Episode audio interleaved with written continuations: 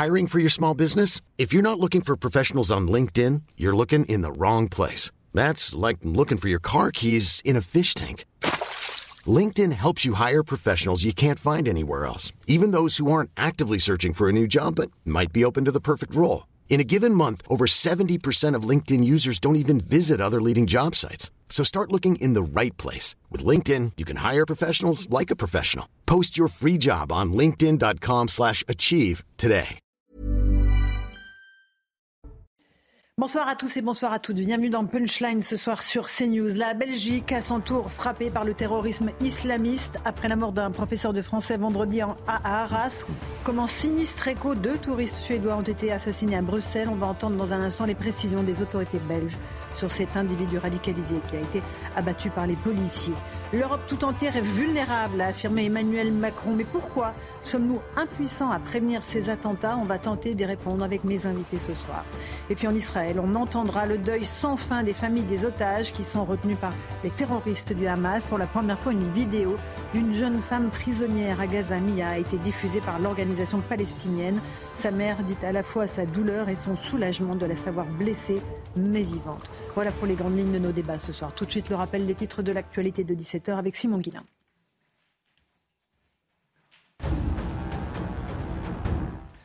Le bilan des victimes françaises tuées dans les attaques du Hamas contre Israël continue de s'alourdir. 21 Français sont morts et 11 sont toujours portés disparus. Le ministère des Affaires étrangères précise que plusieurs d'entre eux sont très probablement détenus par le Hamas dans la bande de Gaza. L'hommage aux victimes des attentats de Bruxelles ce soir dans tous les stades de football. Un moment de silence sera observé avant tous les matchs qualificatifs pour l'Euro 2024. Deux supporters suédois ont été tués hier soir à Bruxelles alors qu'ils venaient assister au match entre la Belgique et la Suède. Et puis nouvelle alerte au château de Versailles qui a finalement rouvert ses portes cet après-midi. En fin de matinée, il a de nouveau été évacué en raison d'une alerte à la bombe. Le lieu avait déjà dû être évacué samedi en raison d'une première alerte. Merci beaucoup Simon Guillain. Il est 17h, 1 minute. On est en direct sur CNews. Louis de Ragnel, le chef du service politique d'Europe 1, est avec nous. Merci, bonsoir. Bonsoir Laurence. Samia Maktouf, ravi de vous accueillir. Bonsoir. Vous êtes avocate, notamment de certaines victimes du 13 novembre. Euh, Georges Fenech, ancien magistrat. Bonsoir Georges. Je rappelle le titre de votre livre, L'ensauvagement de la France. Euh, aux éditions du Rocher. C'est un autre, évidemment, sujet, mais qui est quand même aussi au cœur de nos discussions. Je parle du terrorisme aussi, oui. Et vous y, hmm. vous y parlez évidemment du terrorisme. Enfin, Eric Revel, journaliste, ancien directeur général de LCI. Bonsoir. On, va écouter dans un instant, je le disais, les précisions des autorités belges. Euh, a priori, c'est le Premier ministre qui doit euh, s'exprimer. On verra ça avec nos envoyés spéciaux dans un instant. Samia Maktouf, on est à la fois frappé par le terrorisme, à, nouveau, je dirais, c'est pas à la fois, à la fois en France et en Belgique, mais à nouveau frappé par le terrorisme islamiste.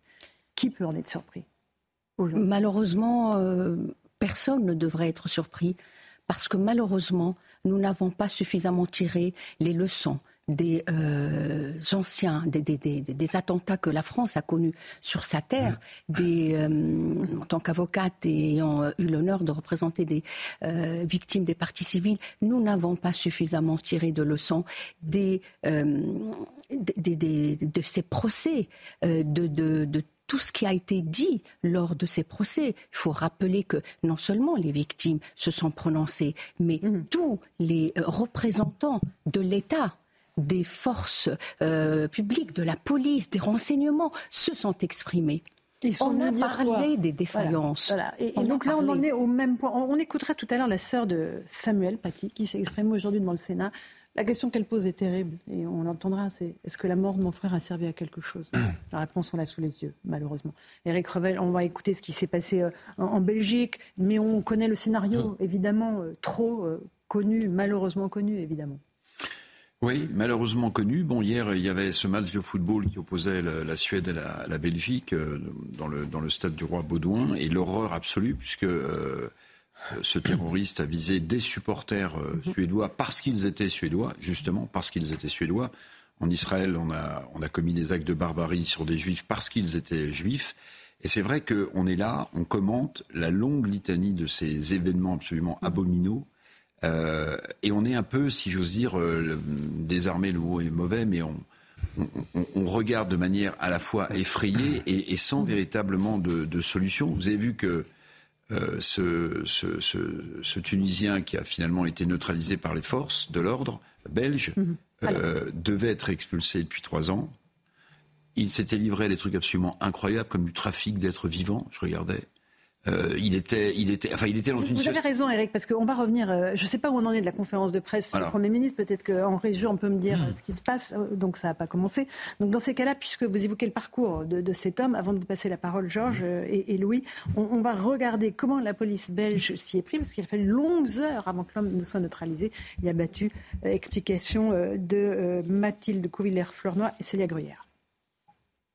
C'est ici, à Scarbeck, qu'a été neutralisé ce matin le suspect. Il est mort des suites de ses blessures après une nuit de chasse à l'homme.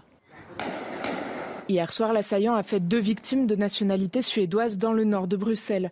Cet individu, qui s'est dit inspiré par l'État islamique, a ensuite pris la fuite en scooter. Une attaque survenue peu avant le début du match de football Belgique-Suède. La rencontre a été interrompue à la mi-temps.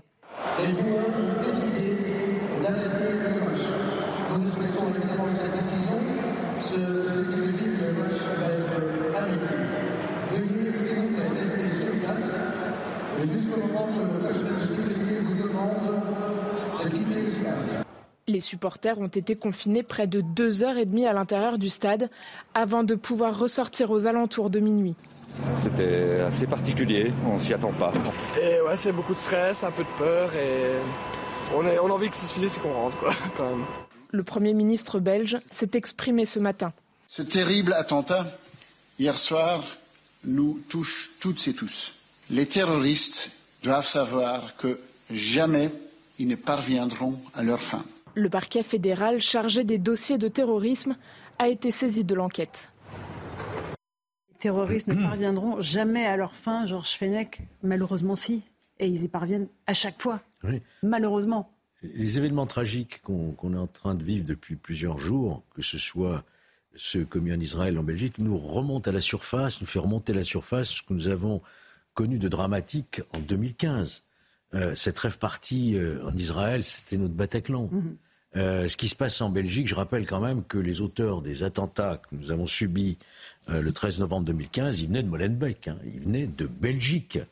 Et, et, en plus, quand on voit la similitude, un tunisien. Ça veut dire que c'est une plateforme du terrorisme à Belgique ah, bah, aujourd'hui en Europe Une des plateformes. une des plateformes. Oui, une plateforme importante. Ils étaient tous de là-bas. Hein. Mm. Abdeslam, euh, Abdelhamid Abaoud, etc. Ils mm. étaient de Molenbeek. Nous y étions allés d'ailleurs avec la commission d'enquête, voir un peu ce qui se déroulait.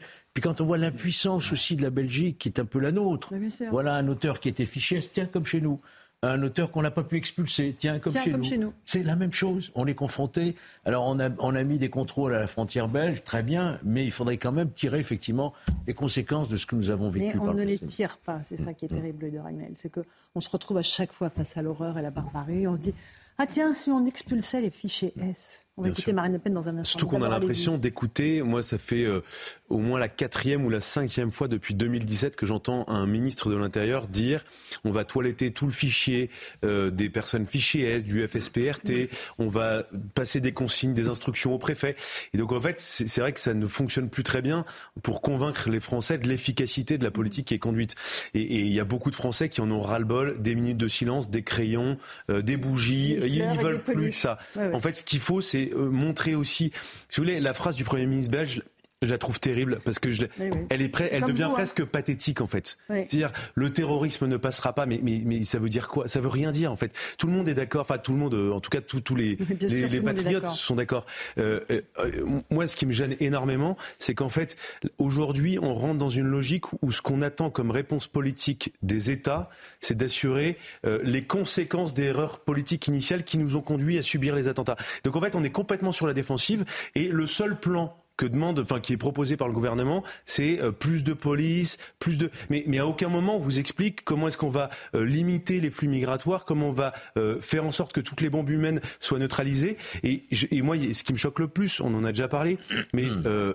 On est quatre jours après euh, l'attentat contre euh, ce professeur euh, à Arras et les djihadistes, les fichiers S, les, personnes au FSPRT n'ont pas perdu une seule liberté. Normalement, vous savez, il y a toujours le débat qui se pose entre liberté et sécurité.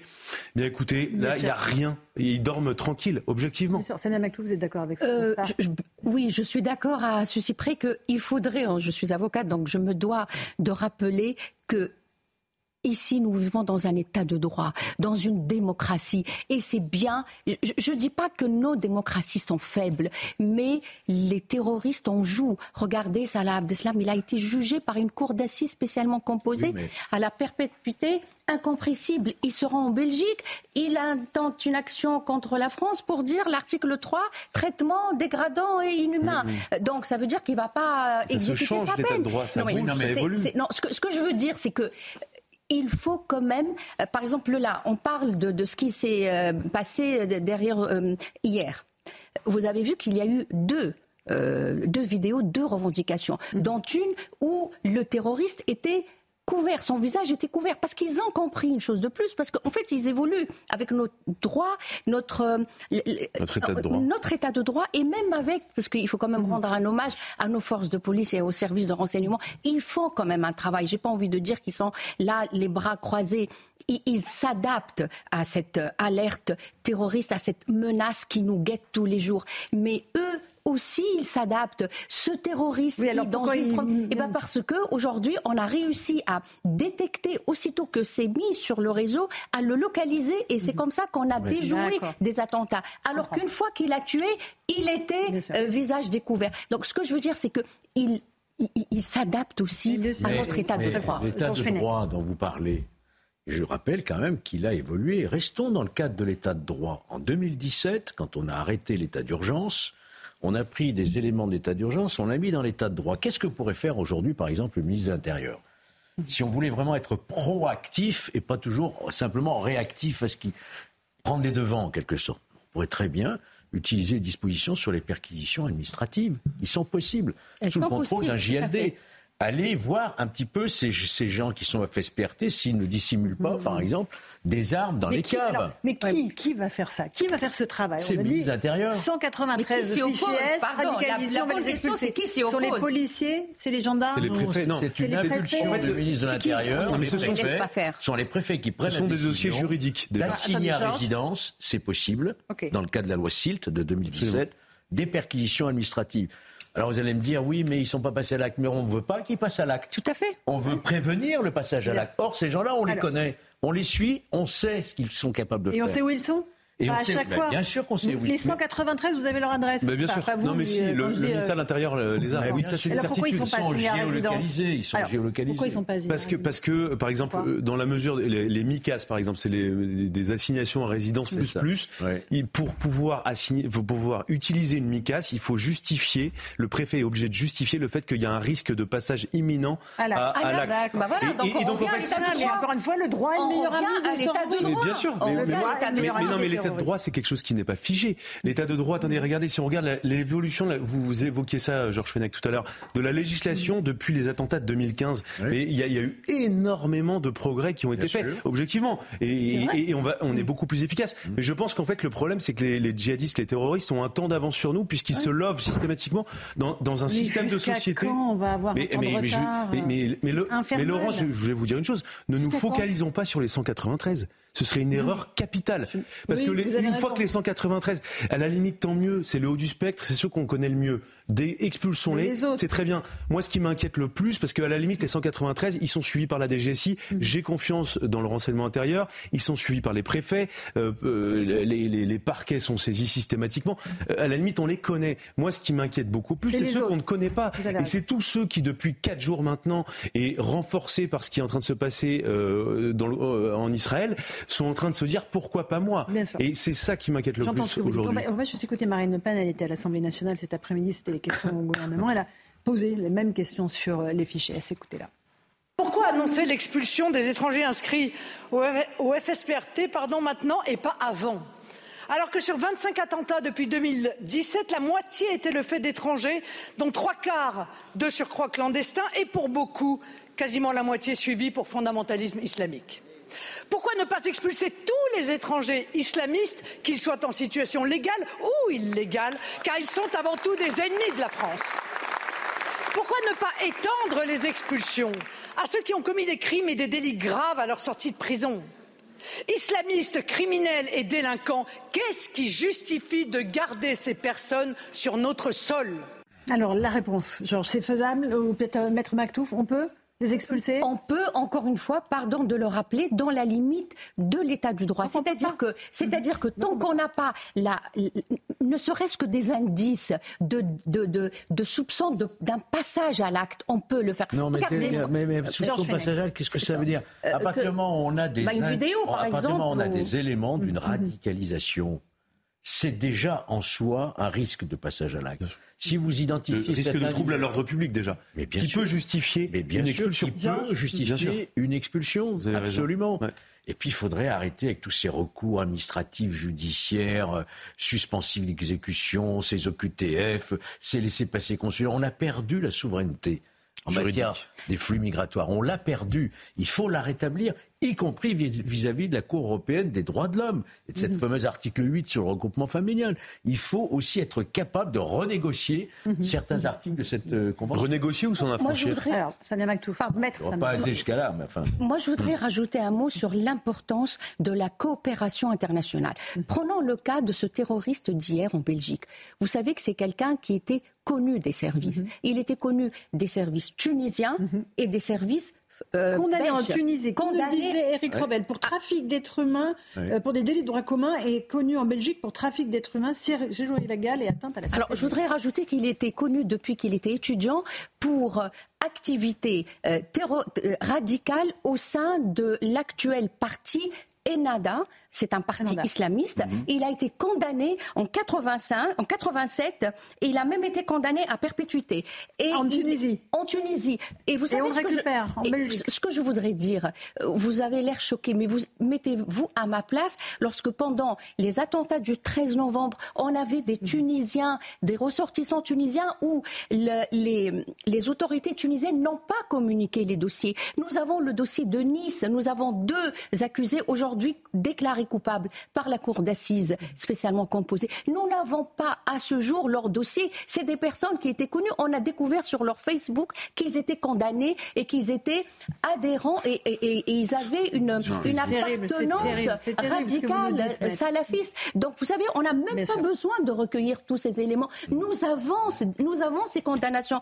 Vous savez, sur euh, lorsqu'il a demandé l'asile, il y a toute son histoire. Elle est euh, Ça, c'est une demande d'asile. Lorsqu'il a demandé en France. Et, on explique pourquoi en France on a refusé. Il est parti en Belgique. Donc il y a sur des sources ouvertes mhm. des éléments de nature à nous permettre de le judiciariser. Pourquoi on ne le fait pas Maître, maître euh, dans quel jeu de dupes le gouvernement tunisien et son président nous, nous embarquent en réalité Parce que quand ils négocient au nom d'accords européens sur la migration des fonds pour soi-disant filtrer et empêcher qu'un certain nombre de migrants ne viennent euh, en France ou, en Italie, euh, on négocie avec, avec ces gens-là, on négocie avec ce pouvoir. Or, d'après ce que vous venez de nous expliquer, en fait, ils se foutent de nous. Bah, vous savez, bah, ça, date, ça date de 1987. Ah, ça date de 1987. Depuis, il a quitté, il a quitté le territoire tunisien. C'est pas pour euh, défendre l'actuel représentant des autorités judiciaires tunisiennes, mais malheureusement, il n'y a pas de mhm. coopération bah, internationale. Même, avec la Belgique, le, 13 novembre, on avait des dossiers de Belges qu'on n'a pas pu J'ai une question à vous poser. On vient d'apprendre alors que la France va expulser, enfin veut expulser, donc il va y avoir une petite marge entre le vœu et l'expulsion, 11 Russes figurant au fichier des personnes radicalisées russe, c'est-à-dire eh ben, euh, je, je, sais que le ministre de l'Intérieur est convaincu qu'il va y parvenir. Moi, moi, ça me paraît très très étrange et ça, me paraît quasiment impossible Pourquoi pour une raison simple. C'est-à-dire qu'il faut quand même imaginer que les que les gens les ressortissants russes qui sont présents sur le territoire national, souvent ce sont des islamistes radicaux euh, qui précisément, souvent ont fait des demandes d'asile, ont demandé la protection de la mmh, France parce qu'ils sont menacés de mort dans leur pays. Donc en fait, Vladimir Poutine ne va pas dire oh merci, génial la France, vous me rendez, ou alors, il, ou alors il va les massacrer. Et, donc s'il les massacre, qu'est-ce qui va se passer? On va se faire condamner par la Cour européenne des droits de l'homme parce qu'en les expulsant, on sait euh, qu'ils craignent pour leur vie. On a déjà été condamné en août 2022. Moi je pense qu'il faut, mmh. c'est pas bien ce que je veux dire, il faut commencer il faut, faut, faut, faut, s'affranchir de la cour. C'est pas grave. Eh ben, on est condamné. Mais, mais, mais et Gérald Darmanin l'a dit, ça a provoqué un tollé. Mm. Euh, alors, euh, dans, chez les juristes de la Cour européenne des droits de l'homme. Mais moi, je pense que maintenant, ce qui compte le plus, ce qui compte, non mais ce qui compte, c'est la protection des Français. Savoir qu'on est condamné par la CEDH, mais qu'on on permet d'éviter des attentats ou qu'on expulse des gens dangereux. Je peux vous dire que moi, le, choix est déjà fait. Alors, Samia Maktou, j'ai encore une question à vous poser parce que vous avez, euh, vous êtes l'avocate de victime du 13 novembre, de l'attentat de Nice également ce qui se passe actuellement. De, de, l'hypercachère, euh, le, parcours ce est semblable. depuis maintenant euh, plusieurs euh, dizaines de jours entre Israël, ce qui se passe en France, en Belgique, ça doit réactiver. Bien sûr. Et le traumatisme de tous ceux qui ont bien été sûr, victimes. Bien sûr. Quel état sont-ils aujourd'hui Bien sûr, parce que vous savez, une victime est une victime.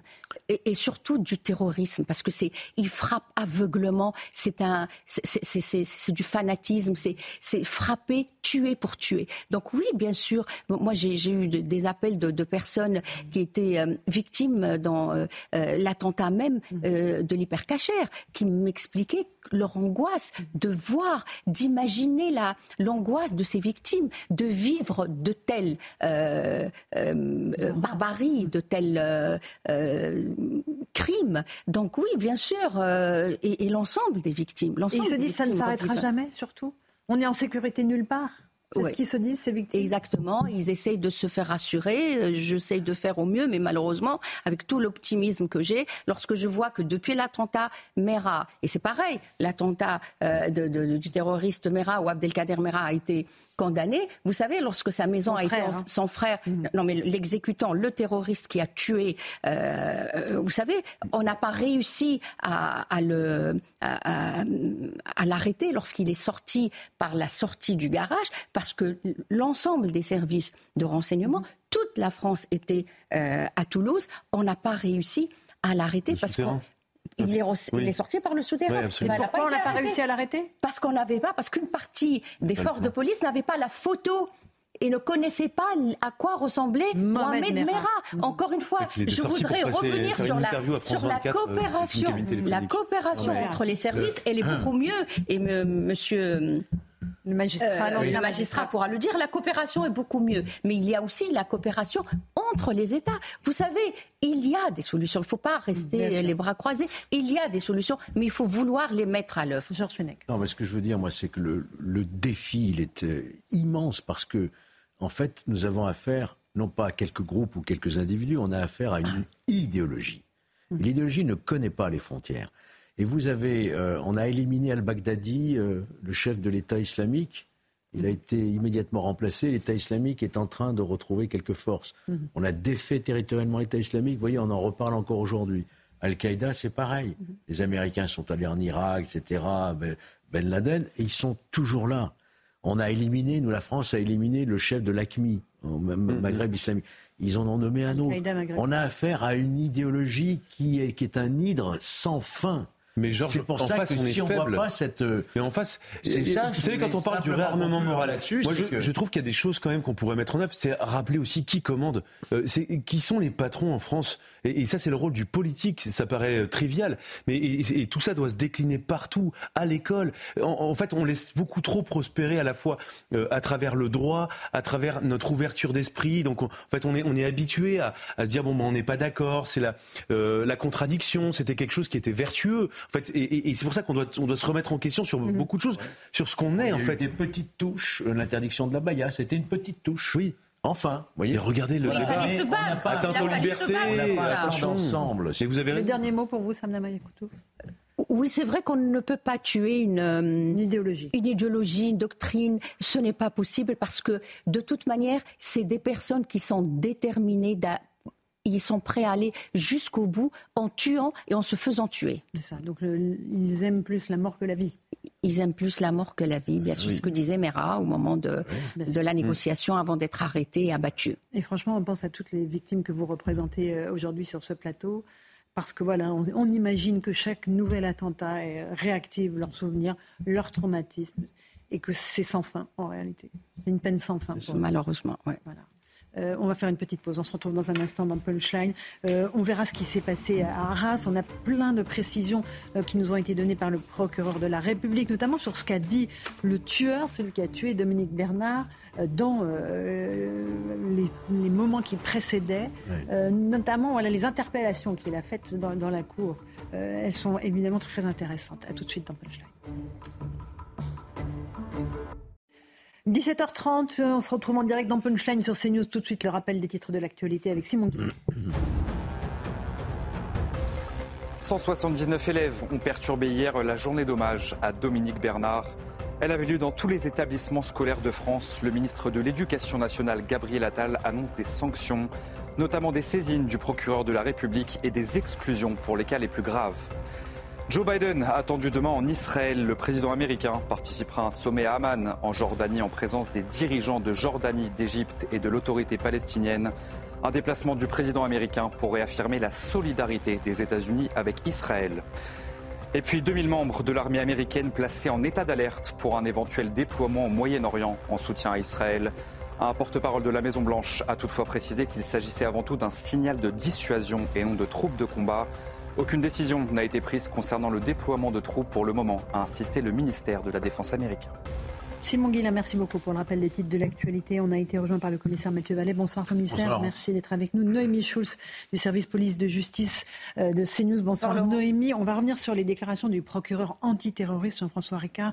Il s'est exprimé cet après-midi. Il a un peu dessiné les contours euh, de la personnalité de, l'assaillant euh, qui a tué le professeur de français vendredi à Arras. On va l'écouter d'abord sur le fait que cet individu voulait s'attaquer aux valeurs de la France et avait fait allégeance à l'État islamique dans la courte vidéo de 30 secondes, tournée devant le monument aux morts, 20 minutes avant les faits, Mohamed M s'est attaqué de manière répétée aux valeurs des Français selon ses propres termes. Il tenait des propos particulièrement menaçants dans cette même vidéo. Toutes ces paroles faisaient directement écho à la longue déclaration d'allégeance à l'État islamique découverte dans le téléphone de l'agresseur. Noémie Schulz, qu'est-ce qu'on a appris euh, après les déclarations du procureur antiterroriste? Alors on a appris un certain nombre de choses. D'abord, on a eu un déroulé très précis euh, des faits, euh, de, vraiment de, de cette attaque. le matin, il a acheté un téléphone portable, il a il est allé tourner une vidéo devant un monument euh, aux morts euh, près de la gare euh, d'Arras, une vidéo d'une vingtaine de secondes dans laquelle il s'attaque aux valeurs des Français. Il tient des propos particulièrement menaçants. et effectivement, dans un second temps, les enquêteurs ont retrouvé une vidéo beaucoup plus longue où il prête allégeance au groupe État islamique, où il développe sa haine de la France, des Français, de la démocratie, des enseignements dont il a bénéficié. ça, c'est important parce qu'on comprend mieux aussi les raisons pour lesquelles il a ciblé euh, cet établissement où il avait été scolarisé, où son frère aîné également avait été scolarisé, une scolarité émaillée d'incidents, a précisé euh, Jean-François Ricard. On a appris aussi que le matin de l'attaque, il semblait chercher précisément soit un professeur d'histoire, soit le proviseur de l'établissement. Il a cherché son bureau, il a demandé aux adultes qui tentaient de le maîtriser s'ils étaient professeurs d'histoire ou euh, proviseurs. Donc il y a vraiment quelque chose en, lien avec l'école, les valeurs qui sont transmises à l'école. On a appris que il a mentionné euh, euh, ce qui se passe en, enfin, il a mentionné la Palestine, mais que visiblement son propos n'était pas de réagir à ce qui s'est passé à l'attaque du, Hamas euh, en Israël. Mhm. ça, ce sont vraiment pour le, déroulé des faits. On en a su plus avec cette conférence de presse. Noémie, est-ce que l'on sait, on en a eu déjà quelques bribes, les phrases que cet homme a prononcées, parce qu'il a dit des choses très précises, avant ou après avoir assassiné le, le professeur Absolument. Alors Plutôt après, visiblement. Donc il, est tombé en fait très rapidement. Il arrive devant le lycée et là, Dominique Bernard et, plusieurs enseignants sortent de l'établissement. Il se jette sur lui, il lui porte plusieurs coups de couteau. Euh, il tombe mortellement blessé. Il arrive à blesser au visage un autre enseignant qui rentre dans le lycée. Il est poursuivi à ce moment-là par, euh, par l'assaillant, qui effectivement euh, va à ce moment-là euh, prononcer plusieurs phrases, notamment qui te donne l'air que tu respires, qui est le seul Dieu, ou à un autre moment, alors que quelqu'un qui se situait dans cette cour appelait les secours, il lui a dit appelle Marianne, appelle ta République. C'est très très euh, parlons ce que vous nous dites euh, et cette attaque évidemment en, règle contre euh, ces personnels enseignants et ce professeur. Georges Fenech, quand on, voit le déroulé que nous décrit Noémie Schulz, On voit que voilà, il n'y a rien qui a pu arrêter, sauf le courage de, de, certains qui se sont interposés. La mécanique macabre qui s'est mise en place dans sa tête. Oui, mais vous savez, beaucoup est fait aussi dans ce domaine, il faut le reconnaître, notamment par les régions. Les régions ont immensément investi dans la protection des lycées, avec tout un système anti-intrusion, avec des badges, avec des tourniquets, avec rien que la région Auvergne-Rhône-Alpes, c'est un budget de 300 millions d'euros sur les cinq ans qui viennent, en Ile-de-France, dans les Hauts-de-France, partout. Donc aujourd'hui, on a des établissements qui sont beaucoup mieux surveillés, gardés, avec des médiateurs aux abords, etc. Mmh. Mais pour autant, on le sait, le risque zéro n'existe pas. on n'est pas à l'abri euh, d'un attentat. Les terroristes sont toujours manifestement, euh, savent déjouer quelquefois euh, les dispositifs de sécurité. Mais pour autant, moi, je, le sais pour le voir, dans mes déplacements, il y a énormément de choses qui sont faites aujourd'hui. D'accord. Euh, hum. Mathieu Vallet, euh, Georges Fenech dit on ne peut pas éviter tous les attentats. néanmoins, il y a certains individus qu'on pourrait peut-être un peu mieux cerner un peu plus vite, non? D'abord, moi je rends hommage aux enquêteurs de la sous-direction antiterroriste qui ont travaillé sans relâche depuis vendredi pour établir une certaine galaxie terroriste. Et euh, ce qui doit nous inquiéter aujourd'hui, c'est qu'on se rend bien compte que Daesh n'a pas rendu les armes, que même si l'État islamique a été bombardé et euh, rendu à néant par nos militaires, par la force et la coalition, on a aujourd'hui à Bruxelles, on en parlera, mais aussi du, du coup à Reims, des terroristes islamistes qui ont fait allégeance à l'État islamique, donc à Daesh. mais on n'a pas su les empêcher de passer à l'acte, donc on peut se féliciter. Depuis 2017, il y a, 43 attentats que la DGSI a évité Malheureusement, ça n'empêche évidemment pas d'occulter euh, cet attentat d'Arras au lycée Gambettin. Mais euh, moi, ce qui m'inquiète, c'est que jusqu'à présent, depuis 2017 à peu près, on avait des individus qui agissaient plus ou moins seuls avec des allégeances ou des liens. Mais là, on a une galaxie, on a le petit frère qui a été mis en examen pour complicité d'assassinat en lien avec l'entreprise terroriste. On a évidemment cet assaillant, on a le père qui a été condamné pour terrorisme, on a le grand frère. Donc moi je l'avais dit dès le début. Donc c'est le terrorisme en famille là. Voilà, on a une famille qui partage la haine de la France. Français. Exactement. Depuis de nationalité étrangère 2008. en plus. Donc vous imaginez quand même qu'on a une famille qui est venue sur le territoire national, qui aurait dû être expulsée, dont l'expulsion a été empêchée par des associations en 2014, dont le père condamné pour terrorisme a été expulsé en 2018, que le grand frère est à la maison d'arrêt de la santé pour des faits de terrorisme. D'aujourd'hui, l'un des frères est mis en examen pour terrorisme dont le petit frère est aussi un. Non, commissaire. C'est pour ça que c'est difficile de vous entendre dire qu'il faut féliciter les hommes de la sous-direction antiterroriste. Bah non. Non, mais la sous-direction antiterroriste dans notre pays, Laurence. Pas entendre ça. Elle est, elle est, là pour mener des enquêtes, malheureusement, dès que les faits ont été commis. C'est la DGSI. Il a été contrôlé la veille. D'accord. La DGSI, pardon, juste une La DGSI, elle fait tout ce qu'elle peut avec les moyens juridiques qu'on lui donne. Évidemment que les policiers de la DGSI du renseignement dans la filière administrative, ce que d'ailleurs les Belges l'ont pas, on y reviendra peut-être, ont voulu mettre tout en œuvre et les moyens techniques, les surveillances, les géolocalisations, parfois même les mises sur écoute des téléphones. Et la veille, parce qu'ils sont policiers, qu'ils ont une intuition policière, ils se sont dit on va le contrôler et voir si dans son téléphone, dans les techniques qu'on a, on, le... on pouvait pas l'arrêter. Mais dans un état de droit, Laurence, une intuition, une suspicion présente. Mais, Laurence, il y a un sujet sur l'interpellation que devaient faire les policiers du renseignement sans infraction constatée dans un état de droit Mais moi, je veux bien. mais moi, je serais le premier à vous dire. C'est pas le problème de la police. Mais bien sûr, pas le problème de la police. mais c'est surtout qu'est-ce qu'ils faisaient sur le territoire national, ces gens-là. Bah, là, on, peut imaginer qu'avec les éléments qu'on avait déjà réunis sur cet individu radicalisé, de famille radicalisée, fichier SFSPRT, contrôle, etc., qu'on l'expulse. Bien sûr. C'est pas le problème de la police. le problème, c'est que les Français ne peuvent plus entendre. Je suis d'accord. Quand on a un individu qui est repéré, qui est fiché, dont on sait qu'il est radicalisé, il n'a plus rien à faire. Et quand on parle d'un individu, on parle d'une famille, Michel, comme le disait le commissaire Vallet. Expliquez-nous un petit peu les, voilà, la famille et les autres personnes en garde à vue. Un père, une mère, cinq enfants, qui est arrivé en 2008. Le père a été expulsé en 2018, euh, euh, qui pratique un islam euh, rigoriste. Il était lui-même fiché S. le reste de la famille donc est resté en France. Le frère aîné Movzar a été jugé l'année dernière pour, enfin au printemps pour apologie du terrorisme et pour euh, non-dénonciation d'une tentative d'attentat sur des policiers aux abords de, de l'Élysée, euh, donc quelqu'un de très radicalisé. Et effectivement, on a appris euh, aujourd'hui, vous savez, il y, a, y, avait il y a 14 personnes qui ont été placées en, garde à vue depuis, depuis les faits. Au final, trois seulement vont être présentées au juge d'instruction en vue d'une mise en examen.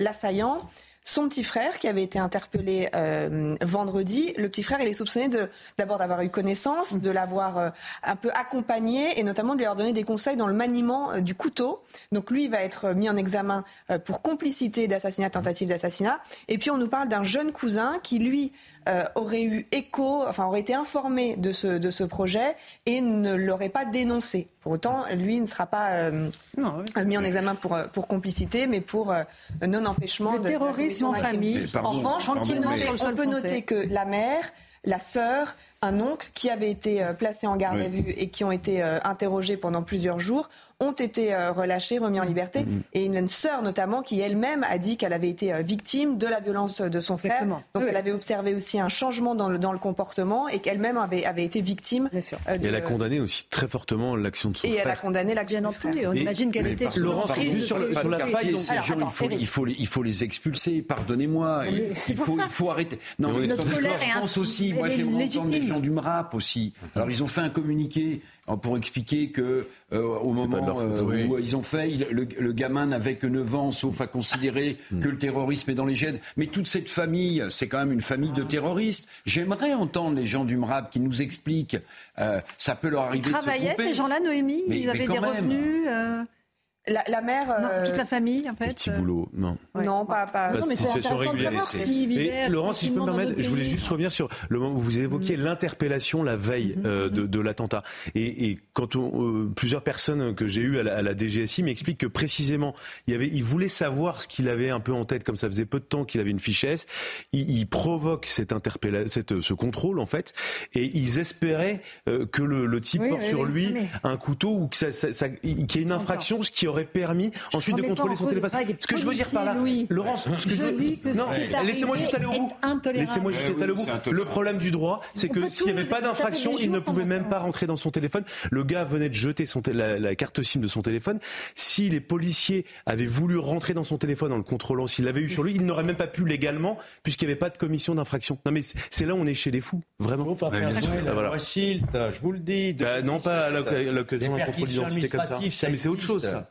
C'est vrai qu'il était, il était au ah, fichier au ah. FSPRT, euh, le fichier pour radicalisation, depuis 11 jours seulement. C'était mhm. extrêmement euh, récent. FSPRT où il y a 20 000 personnes qui sont fichées pour radicalisation. C'est un fichier qui ne contient que les personnes radicalisées ou sur lesquelles on mhm. suspecte une radicalisation, puisque les fichiers S, c'est quand on a des éléments probant, sûr et certain, si j'ose dire, que la personne est fichée pour ultra-gauche, ultra-droite, islamisme radical. Mm. Et là, pareil, il y a 30 000 fiches.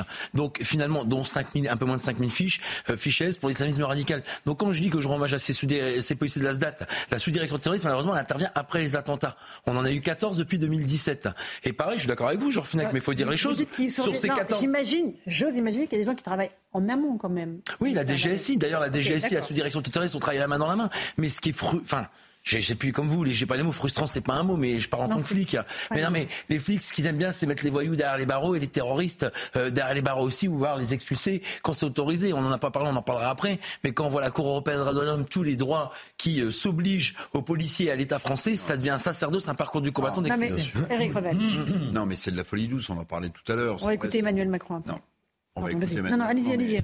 On écoute d'abord Pardonnez-moi, mais on parle souvent de, souveraineté face à une Europe. Mais là, il y a un vrai sujet quand même. Est-ce qu'il faut pas, est-ce qu'il hmm. faut pas s'exonérer À commencer par la Cour européenne des droits de l'homme. Ben, c'est ce que je voulais dire. alors on va me dire oui, mais attention, l'État de droit garantit la démocratie.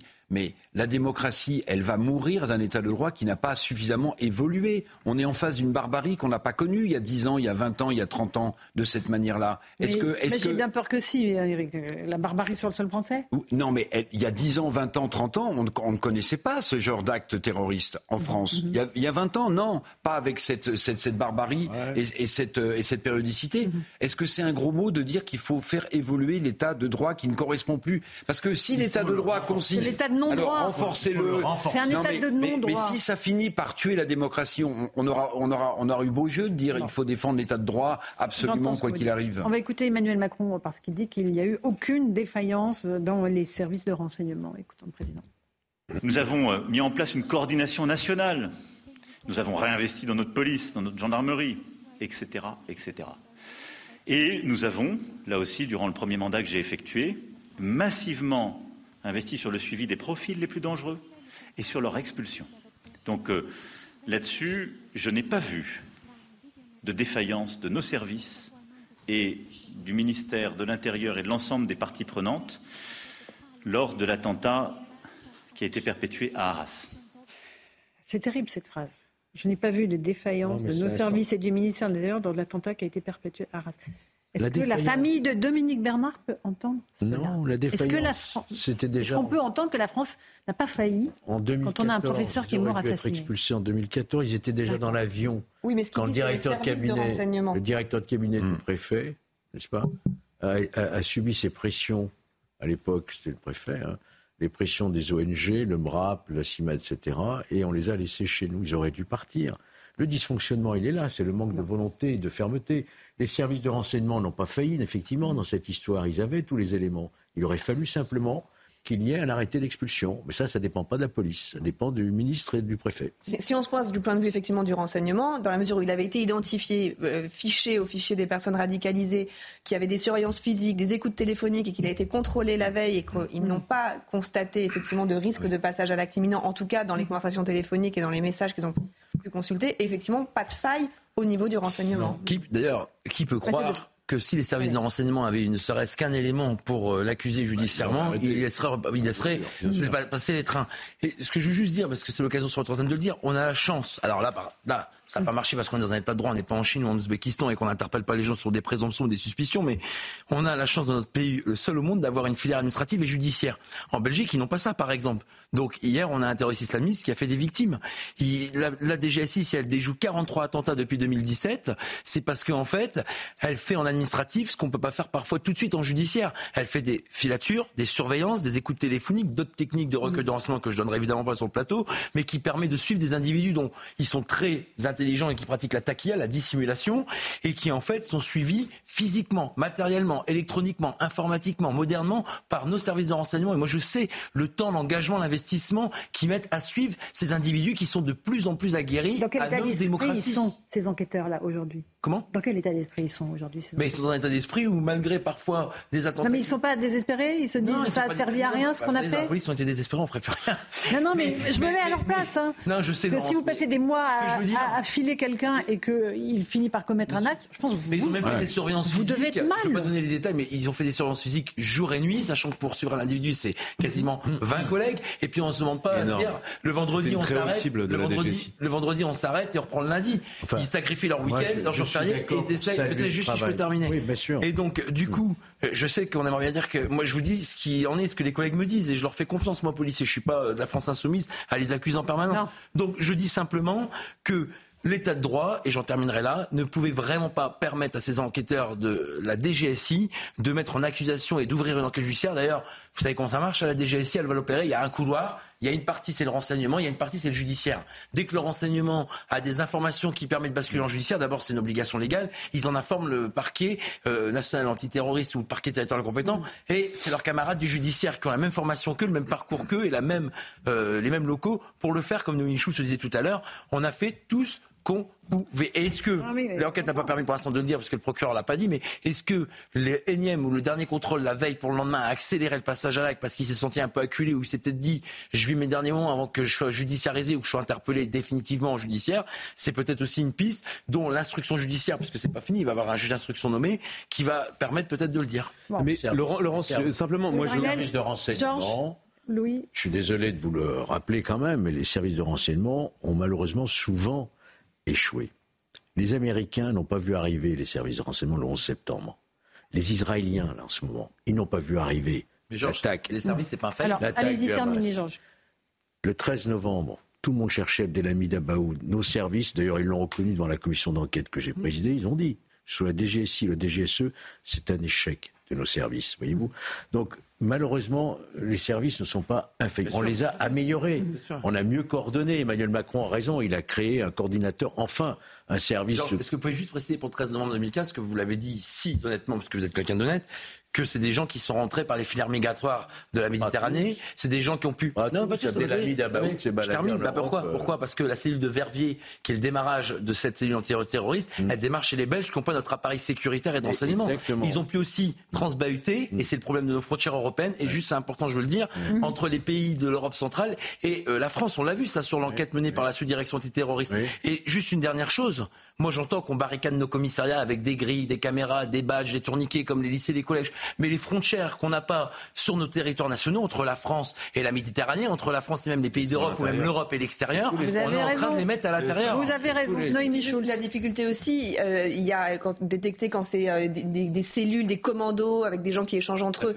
C'est, là, en fait, on peut intercepter des, des, échanges, des communications. Quand c'est quelqu'un tout seul qui va s'acheter un couteau et qui euh, se présente devant un lycée pour, pour, pour, pour poignarder les, les, personnes qui sortent de lycée, voilà, c'est, hmm. il, il en a visiblement même pas parlé à son frère aîné qui était en prison, puisqu'en tout cas à l'heure actuelle, ce frère aîné radicalisé. Il en a parlé au petit frère qui lui a expliqué comment manier le couteau. Oui, mais le petit, frère, le petit frère, il est pas sûr. Il, quand ils échangent avec son petit frère, il est pas sur écoute. Le frère aîné, on peut imaginer que le renseignement pénitentiaire aurait été attentif aux échanges qu'ils ont pu avoir. Qu'il en parle au sein de, chez lui, dans son appartement avec son petit frère. Là, vous n'avez pas effectivement un agent du renseignement. C'est parce que les cabines, hein. les cabines dont sont faites les conversations légales, qui voilà, qui c'est quoi les cabines? C'est les écoutes? C'est les cabines téléphoniques. C'est les cabines téléphoniques qui sont en prison. Moi, j'ai appris par les collègues que quand on est condamné pour terrorisme, on a accès aux cabines téléphoniques qui sont installées depuis euh, quelques années, soit dans les cellules pour les établissements pénitentiaires les plus récents, soit dans des zones collectives pour les plus anciens. Mais quand on est un terroriste, on sait très bien que d'abord on a des trafiquants de stupes qui arrivent à communiquer de l'intérieur pour diriger des trafics à l'extérieur. Donc pour des terrorismes où c'est une infraction tout aussi grave, puisque le stupéfiant, le proxénétisme et le terrorisme, c'est les mêmes cadres légaux dans notre droit français, et eh ben j'estime que tous ces gens-là ne devraient pas avoir accès aux communications, ne serait-ce que Vous savez combien on saisit de téléphones portables par an dans les prisons Ça aussi vous le savez Non, je ne sais pas. J'ai pas préparé mon oral de En moyenne, c'est 30 000. Il y a combien de détenus 74 000. Sans parler de ceux qui n'ont pas été saisis. Pour 60 000 détenus. 74 000. Les détenus qui sont terroristes ou pas, ils ont accès à Internet et leur téléphone. Mais qu'on ne les facilite pas les choses en leur donnant des cabines. Que les portables n'aient rien à faire. Ok, mais. Les échanges sont échanges. Enfin, il y a le renseignement pénitentiaire qui peut. Oui, mais a posteriori. Mais il n'y a pas de traducteur. Ils ont un problème de traducteur. Simplement pour répondre à la question que vous posiez, évidemment que euh, la famille du professeur Darras, pour elle, c'est insupportable d'entendre. Parce qu'en fait c'est là où le président objectivement est maladroit euh, ou devrait pas dire ça en fait. Parce qu'on a l'impression qu'en fait seule, la DGSI est responsable ou pas responsable. Sauf qu'en fait le, la, défaillance du système c'est pas le renseignement policier. Il y a un problème et il devrait le pointer. Effectivement euh, c'est euh, le système d'asile c'est euh, les règles de droit qui aujourd'hui s'imposent en France avec la jurisprudence européenne. Il devrait il pourrait pointer du doigt pour encore mieux exonérer la DGSI et il a raison d'exonérer. Mais vous ne pouvez pas, effectivement, dire à des gens qui exigent des comptes à l'État et qui, en plus, euh, vivent un, drame absolu, dire, en fait, circuler, il n'y a rien à voir, il n'y a pas de problème. Et, on ne changera pas. On n'a fait aucune erreur. Et je pense que la faute, elle est, elle est, elle est, dans la bouche du, président de la République. Juste avant de... Dernier mot, Mathieu il nous reste peu de Vous savez qu'aujourd'hui, consulter des sites djihadistes ou des images de mhm. décapitation en lien avec l'État islamique, c'est pas interdit. Mhm. On n'a pas le droit, et c'est bien normal et légitime, heureusement, de consulter des images pédopornographiques. Mais quand vous avez des enquêteurs comme l'individu interpellé à Limay, qui a dans son portable des têtes de décapitation, j'estime que même si le Conseil constitutionnel l'a censuré à la demande de la Ligue des droits de l'homme, puisqu'on parle des associations, j'estime que par exemple, ça serait une infraction qui permet de judiciariser. Vous avez raison. Et M. Darmanin veut pouvoir retirer un titre de séjour pour adhésion à l'idéologie djihadiste. On va continuer à en débattre dans un instant. Oui, comment le prouver? Où ça commence, où est-ce que ça s'arrête? On en débat dans un instant à nouveau dans Punchline sur CNews et sur Europe 1. Tout de suite.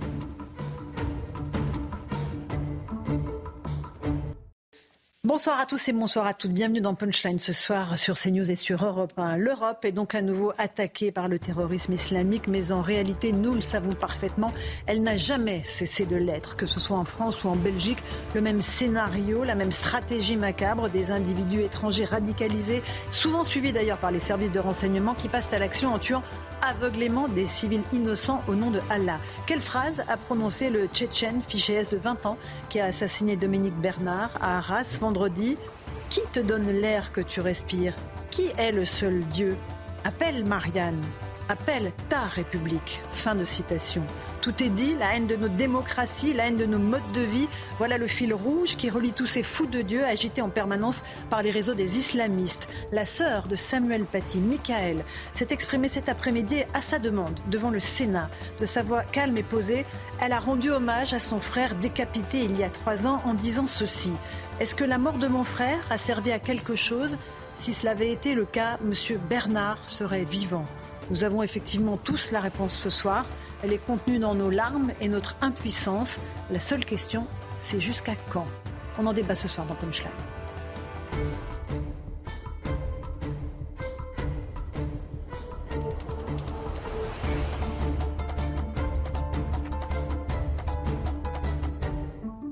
Il est pile 18h, bienvenue si vous nous rejoignez à l'instant sur Europe 1 et sur CNews. D'abord le rappel des titres de l'actualité et le dernier bilan des victimes françaises tuées dans les attaques euh, du Hamas contre Israël qui continue de s'alourdir. 21 Français sont morts, 11 sont toujours portés disparus. Le ministère des Affaires étrangères précise que plusieurs d'entre eux sont très probablement détenus par le Hamas dans la bande de Gaza.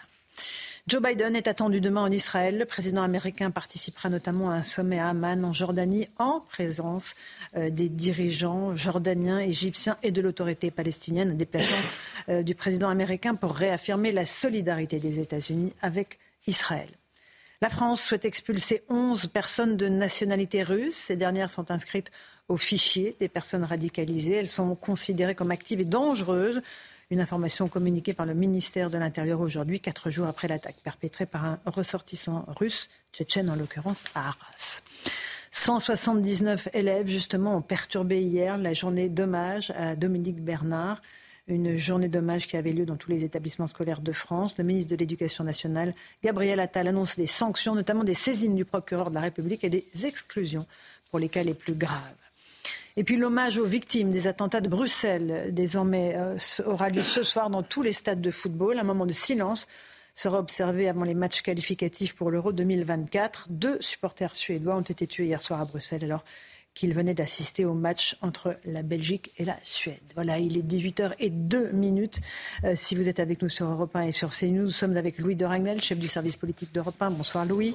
Le commissaire Mathieu Vallet est là aussi. Bonsoir commissaire. Noémie Schulz du service police-justice de CNews. Bonsoir à vous. Bonsoir Laurence. Eric Revel, euh, qui est journaliste, ancien directeur général de LCI. Et nous rejoindra dans un instant Julien Drey, ancien député. On va s'intéresser euh, tout de suite à ce qui s'est passé à Arras avec les déclaration du procureur antiterroriste Jean-François Ricard. Noémie Schultz, on verra avec vous euh, dans le détail euh, ce qu'il a dit. Mais d'abord, on fait un point euh, sur ce que cette conférence de presse nous a appris avec Milan Loustalo. Ce sont plus de 100 témoins qui ont été entendus par les services d'enquête pour retracer le déroulé de cette attaque. En effet, le parcours mortifère de Mohamed M commence à 9h07 où il est vu dans le bus manipulant son téléphone. À 10h37, il se filme devant le monument aux morts dans une vidéo menaçante. Le procureur de la République antiterroriste fait un lien entre cette vidéo et les allégeances à l'État islamique. Mohamed M s'est attaqué de manière répétée aux valeurs des Français selon ses propres termes. Il tenait des propos particulièrement menaçants dans cette même vidéo. Une fois arrivé dans la cour de l'établissement, l'assaillant réaffirme sa haine envers la France. Il lance à une personne qui tente d'alerter les secours. Appelle Marianne, appelle ta République.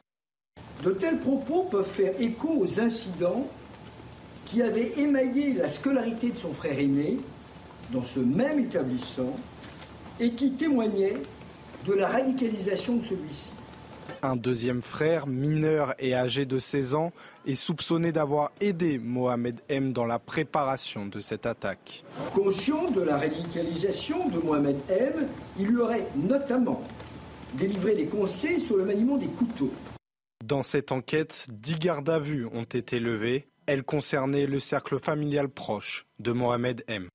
Voilà pour euh, Arras et le procureur antiterroriste Jean-François Ricard. Julien Drey nous a rejoint. Appelle, euh, Marianne, appelle ta République, a dit le terroriste à Arras. Tout est dit. Non, parce qu'en fait, ça veut dire qu'il a quand même éduqué. Il savait que Marianne, c'était la République. Mhm. Mais ça veut dire, voilà, au lieu d'appeler les secours. Julien Drey, oui, il, avait quand même quelques bases. Non, mais c'est affreux. On viole sur un sujet, mais, mais c'est hallucinant. Non, ce que, enfin, je, je laisse évidemment la parole à mais moi, ce que je pense euh, surtout là, c'est que. Euh, je retiens l'idée quand même qu'il a demandé s'il était preuve d'histoire. C'est-à-dire que symboliquement, au-delà de la République et de Marianne, c'est à l'histoire et à la culture de ce que nous représentons mhm. euh, auquel les, terroristes islamistes veulent s'attaquer. Et là, on devrait faire euh, bloc parce qu'on n'a pas envie de se faire diluer, on n'a pas envie de disparaître. Notre histoire avec ses pardons et de lumière. On fait, on fait bloc. Noémie Schulz, si vous voulez intervenir. Parce qu'il veut s'en prendre à l'histoire ou si c'est parce qu'il veut reproduire ce qu'avait fait le terroriste euh, il y a trois ans qui ont été pris à Samuel Paty. Et on s'en souvient. Euh, Abdullah Kanzorov s'en était pris à Samuel Paty, pas parce qu'il n'aimait pas l'histoire-géographie, mais parce que dans le cadre de cet enseignement, euh, d'un cours d'éducation civique et morale, il avait abordé la liberté d'expression mmh. et il avait montré des, mmh. images. Les deux avaient un point commun, pardonnez-moi, c'est qu'ils étaient profs, c'est qu'ils étaient profs et qu'ils représentaient l'éducation. Ils représentaient l'éducation, l'enseignement, mmh. les lumières face à l'obscurantisme. Et on va en parler tout à l'heure avec Gilles Kepel, qui sera notre invité spécialiste de l'islam. Julien Drey, sur le fond, sur ce qui s'est passé à Arras sur euh, l'éco-sinistre euh, à Bruxelles, sur cette Europe qui est en permanence sous l'attaque du terrorisme islamiste Mais parce que ce qui se passe en Europe, et regardez bien dans un certain nombre de pays le réveil douloureux, parce que nous, déjà, on était, on savait un certain nombre de choses, mais imaginez les Anglais, la mhm. société communautarisée anglaise. Ils sont réveillés dimanche avec une manifestation de 500 000 personnes. 500 000 personnes. Imaginez les Américains. Pro-palestinienne. Hein, oui, évidemment. Non, mais il faut préciser, Julien. Ah, pardon, excusez-moi. Ah, non, non, non, mais vous, avez, euh, vous avez raison. Excusez-moi, on est tellement nous la tête dedans. Mm, mm, mm. Voilà. les Américains, les universités américaines, avec des affrontements comme ils n'avaient jamais vu. Ils ont découvert une chose nouvelle. Voilà. Et on pourrait rajouter euh, la Suède, où les forces de police ont reculé. Elles ont, dit, elles ont été obligées de reculer parce que mhm. voilà. Donc vous avez une offensive politique parce que ça n'a rien à voir avec la religion. Tout ça, la religion n'est que l'instrument qui se développe à l'échelle euh, de tous les pays euh, qui, sont des démocraties, qui sont représentantes. Et ça me permet juste de faire une remarque. Ce qui se passe en ce moment au Moyen-Orient n'est plus simplement un conflit territorial. C'est pas un conflit entre les Israéliens et les Palestiniens pour la question d'un État. Ça n'a rien à voir. Je vais vous faire une confidence, Laurence je suis moi en contact avec un certain nombre d'amis. Si je vous montre les images qu'ils sont en train de relever, il n'y a pas un pays qui pourrait tolérer ça. Des images de quoi Les violences qui ont été perpétrées ce jour, le jour du, 17 octobre. Mhm. Et je pense que dans d'autres pays, ils auraient déjà napalmisé quasiment. On n'a jamais vu ça. Et vous savez pourquoi je vous dis ça? Parce que, en fait, les, terroristes du, Hamas avaient des caméras GoPro. Parce que leur consigne, c'était tuer, violer, montrer. C'était écrit dans les consignes qui ont été, qui ont été relevées. Montrer. Et montrer des choses qui sont tellement horribles.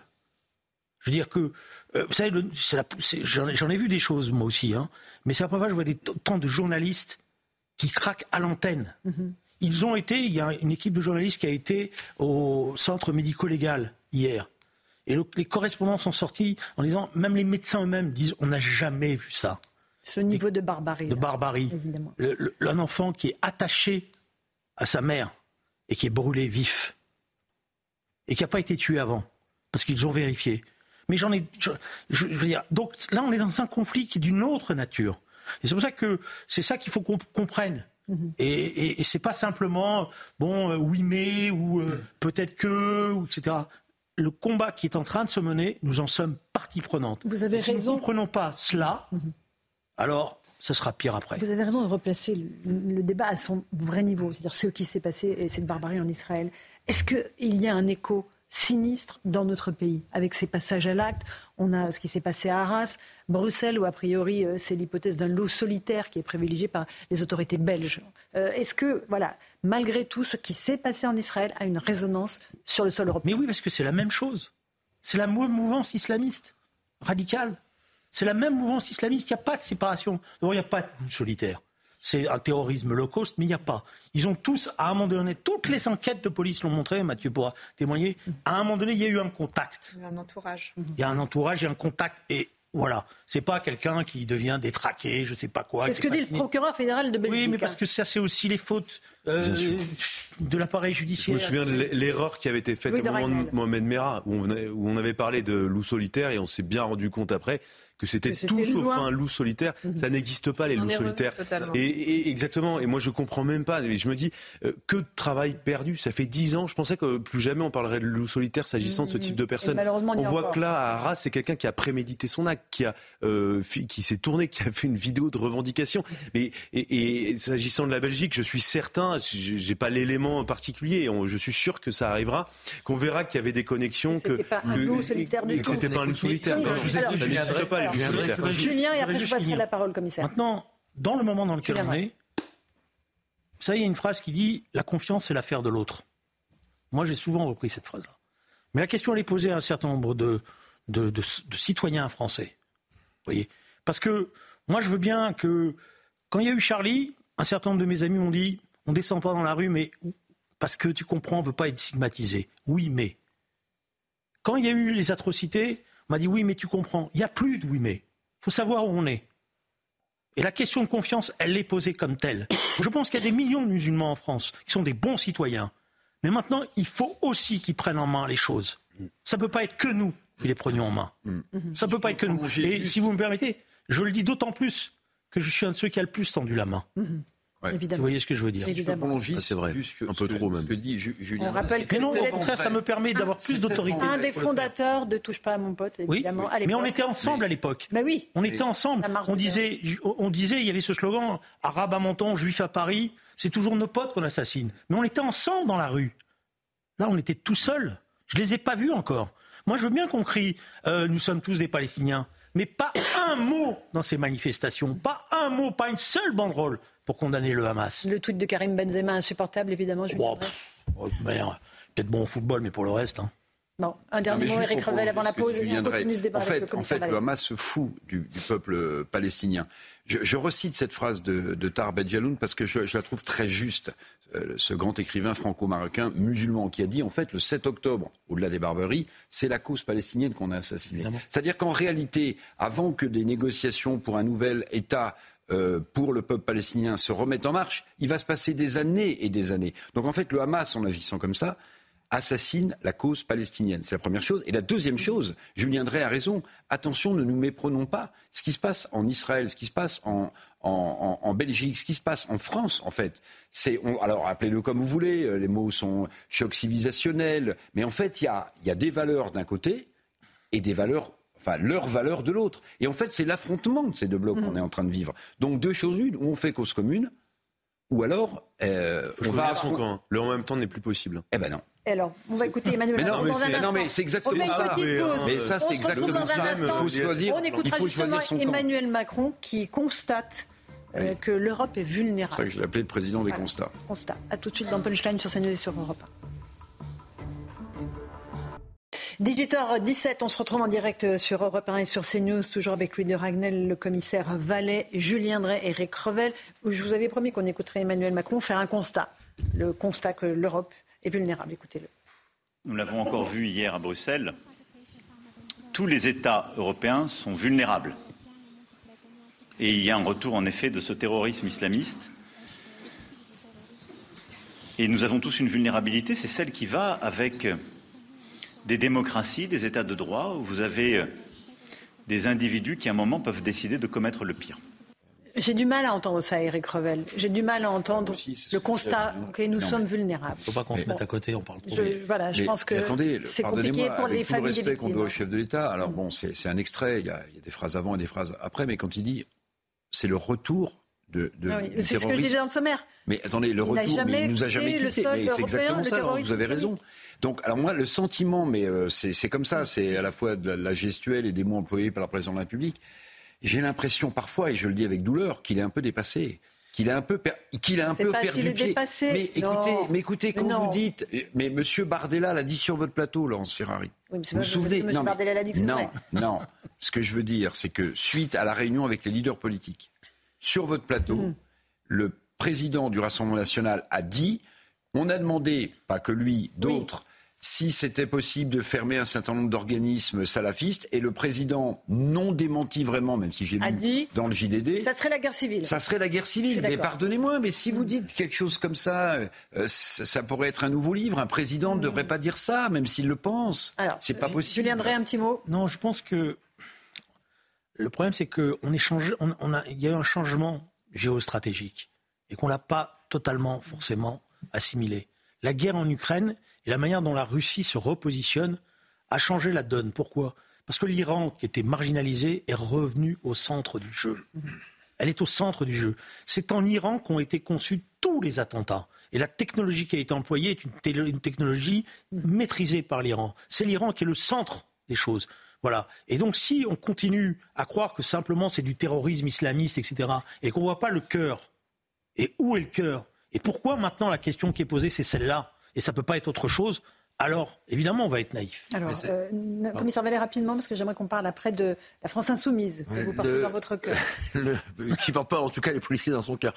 La Cour eh européenne. Non mais. Ah, ça dépend. Ils ont fait plein de communiqués après l'attentat vendredi en disant vive la police. Oui, c'est une schizophrénie, mais la Cour européenne la, euh, la Cour européenne, la Cour européenne des droits de l'homme, c'est pareil, elle ne nous aide pas. Est-ce qu'elle est du côté de la protection des citoyens ou est-ce qu'elle est du côté des terroristes? Pourquoi? Parce que par plusieurs injonctions, plusieurs décisions, elle nous a dit vous pouvez pas renvoyer dans leur pays, puisqu'il en était question pour l'assaillant, le terroriste islamiste d'Arras ce vendredi dernier, de le renvoyer par exemple en Russie ou en Tchétchénie ou en tout cas dans une des comtés à proximité.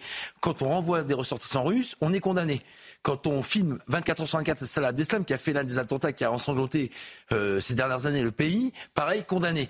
Quand euh, on veut pas récupérer des ressortissants qui sont devenus des ennemis de la République, quand on fait le djihad dans le territoire étranger, c'est qu'on est les ennemis de la République, pareil, on nous oblige à les récupérer. Donc au bout d'un moment, on a une Cour européenne des droits de l'homme qui en fait considère que les droits de l'homme sont incarnés par ceux qui nous haïssent, par ceux qui nous détestent et par cette même famille de ce terroriste islamiste d'Arras qui en fait partage en commun avec son fils, son euh, plus jeune fils, le plus vieux fils, la de la France. Vous avez raison, commissaire Vallée. J'aimerais qu'on parle de la France insoumise, parce qu'un nouveau cap a été franchi aujourd'hui.